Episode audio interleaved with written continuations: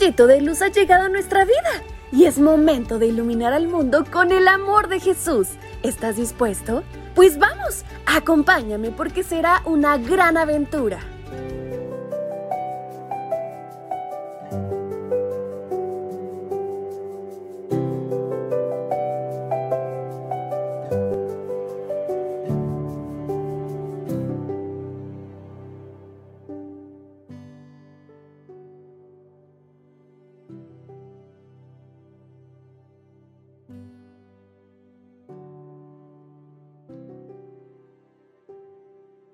Buenos días, rayitos de luz.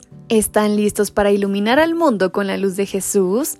Pues, ¿qué les parece si lo hacemos compartiendo y aprendiendo más de su palabra a través de este, su devocional para menores? Y en este día, 20 de octubre, su tía Fabi les saluda y les invita a prestar muchísima atención a nuestra historia que se titula Reconoce tus limitaciones.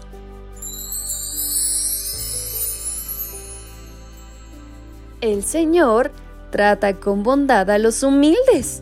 Libro de Proverbios capítulo 3, versículo 34. ¿Es acaso humildad menospreciarse a sí mismo?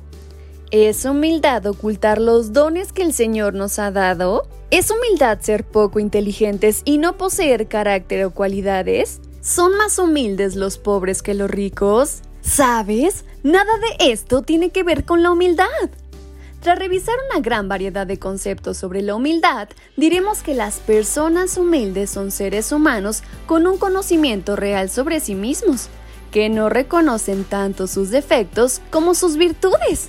Son aquellos que no se sienten superiores a los demás, ni van por la vida presumiendo lo que saben o lo que son. Los humildes valoran el poder trabajar en equipo para lograr alcanzar determinadas metas u objetivos por el bien común. El profesor de una prestigiosa universidad viajó una vez a Japón a entrevistarse con un famoso sabio que vivía retirado en una modesta casa de campo, dedicado al estudio y la escritura. El profesor estaba acostumbrado a tener la última palabra en todo y desechaba frecuentemente las opiniones de los demás. En cuanto llegó a la casa del sabio, el profesor empezó a hablar y hablar y hablar sin parar. El sabio aprovechó una pausa en el monólogo del profesor para preguntarle si le apetecía una taza de té. Este le dijo que sí y continuó con su discurso. Mientras el profesor hablaba, el sabio se dedicó a llenar su taza.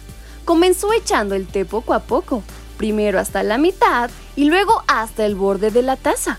Pero al llegar allí, no se detuvo sino que siguió echándole té y más té con la naturalidad del mundo, hasta que el líquido desbordó también el plato y comenzó a manchar el mantel.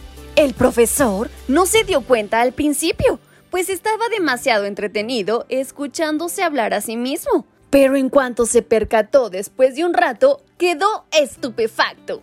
¡Cuidado, cuidado! La taza está llena, ya no cabe más.